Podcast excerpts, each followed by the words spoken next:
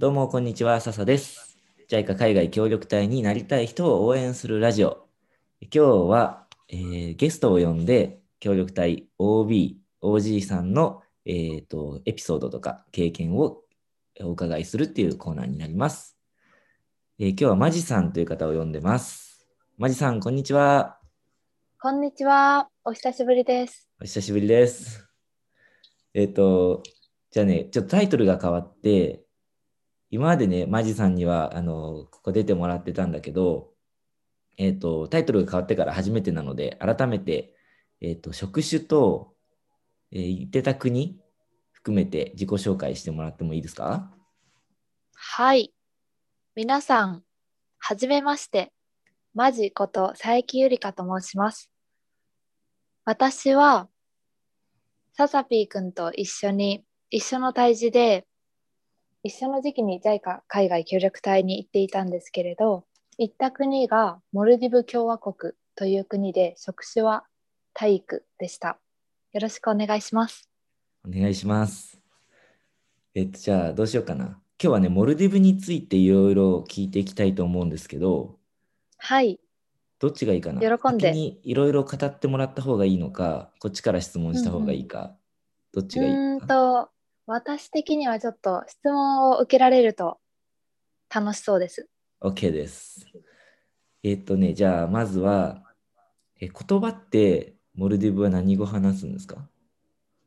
モルディブの言葉は先ほどちらっと言ったかと思ったけど言ってないですね。リベヒ語という言葉です。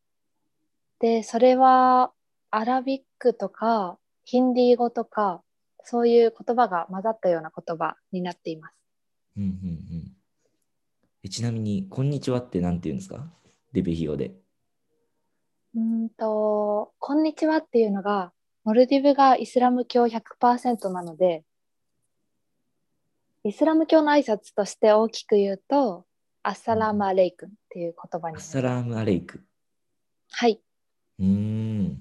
で、その後にアッサラームアレイクンって言ったら、ワーレイクムサラームって返す。これが2つセットで挨拶です。ワーレイクンサラーム。ワーレイクムサラム。はい。サラーム。へえ。なるほど。あ、なんかね、前、マジさんにね、この話ちょっと聞いたことがあって、うんうんあの、言葉についてね。あの、あ文字文字を右から左に横に書くってうんいうう。そうそ合ってるうそう。合ってる。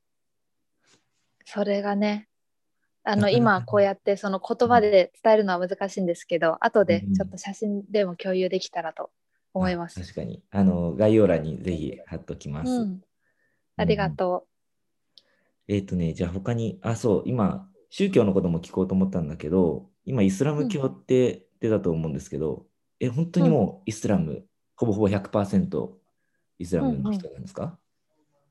そうですね。大体そのモルディブ人は100%イスラム教なんですけど、うんあの他の国の人たちが結構来て働きに来てたりしていて、でー例えばインドのインド人の方とかバングラディッシュの方とかが結構多いんですけどその人たちはまた自分たちの宗教があるっていう感じでした。あーヒンディー教とか。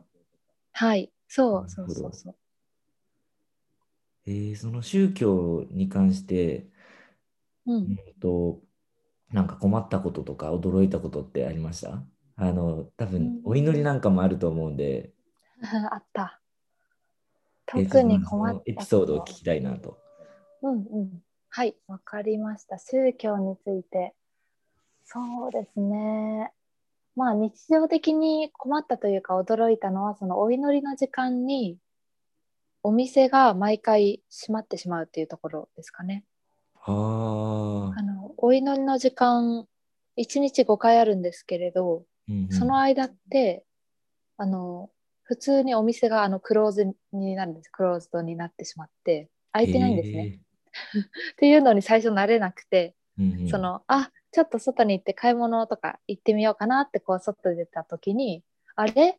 どこも何もやってないみたいなのに遭遇するみたいなのはありましたなるほど。本当はいに、じゃあ全部いろんな店が閉まっちゃって。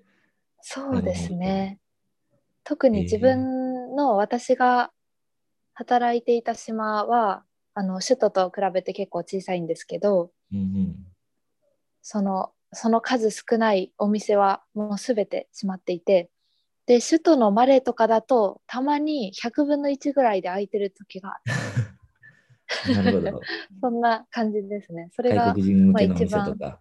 そうですねうんうんそんな感じなのが一番大きかったかな。あともう一つはその断食。があるんですけどその1ヶ月間がまあちょっと私も挑戦してみたりしてしんどかった、あの体的にねしんどかったなっていうのはあります。えー断食って全く何も食べないわけじゃないですよね。そうなんですよ夜ね。そうそうなんですよ断食って聞くとずっと食べないんじゃないかっていうイメージ言葉のイメージがあると思うんですけどうんうん断食ってまあその国によっても違うと思うんですけど私のいた島では夜が明ける前までにいろいろと食べて夜が夜が明けてから日が昇ってから日が落ちるまで飲んだり食べたりしてはいけませんっていう感じでした。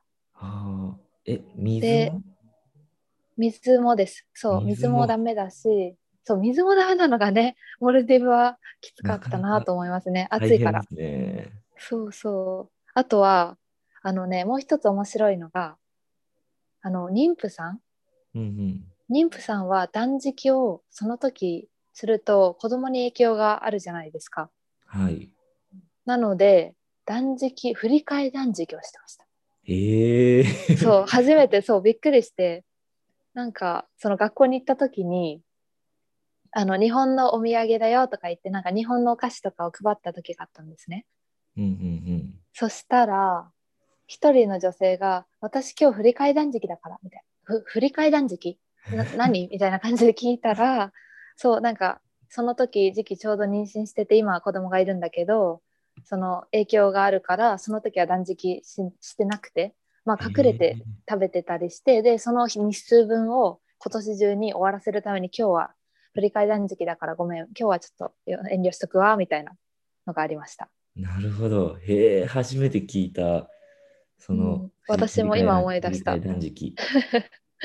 ね、どどうなのかな他の国ちょっとわからないけど。うんうん。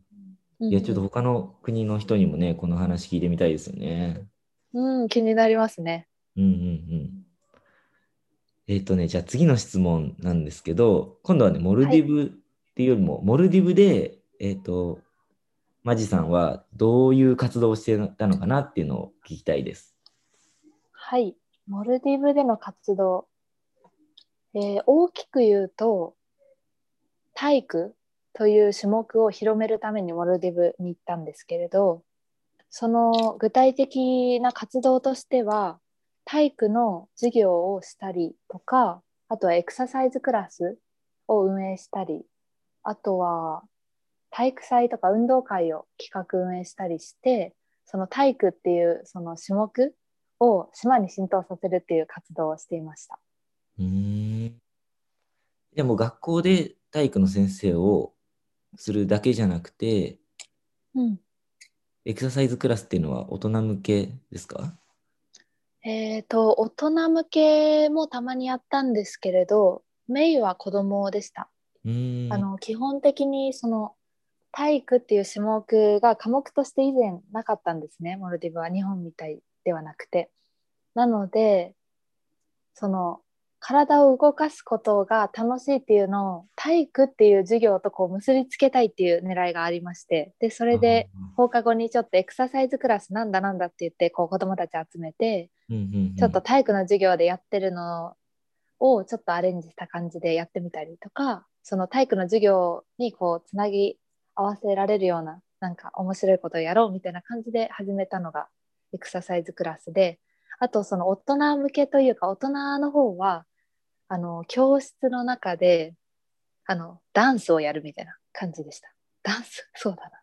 今思い出すとちょっと面白くなっちゃった。ダンスって、え、モルディブの人はダンスは馴染みあるんですか？普段から。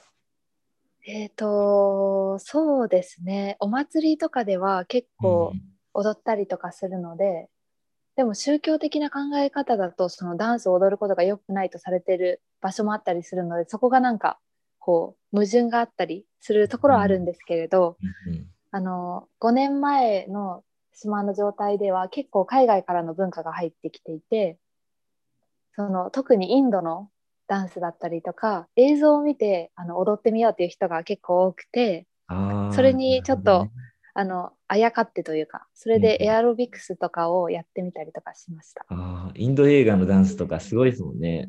最後のすごいですよね。いいですよね。私もあの中のい一部にどれだけなりたいと思ったか。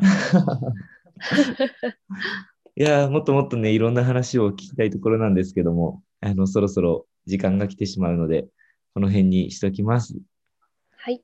あの、マジさんとは結構頻繁にこうやって、あの、インタビューとか対談とかコラボをしているので、また、もしマジさんにね、あの、ぜひ、いろんなこと、こういう質問したい、してくださいとか、うんと、今日の感想とかありましたら、コメント欄とか、ツイッターで、えーえっと、受け付けておりますので、お気軽に書いてください。お願いしますお願いします。マジさん、今日はありがとうございました。ありがとうございました。じゃあ皆さんもまたね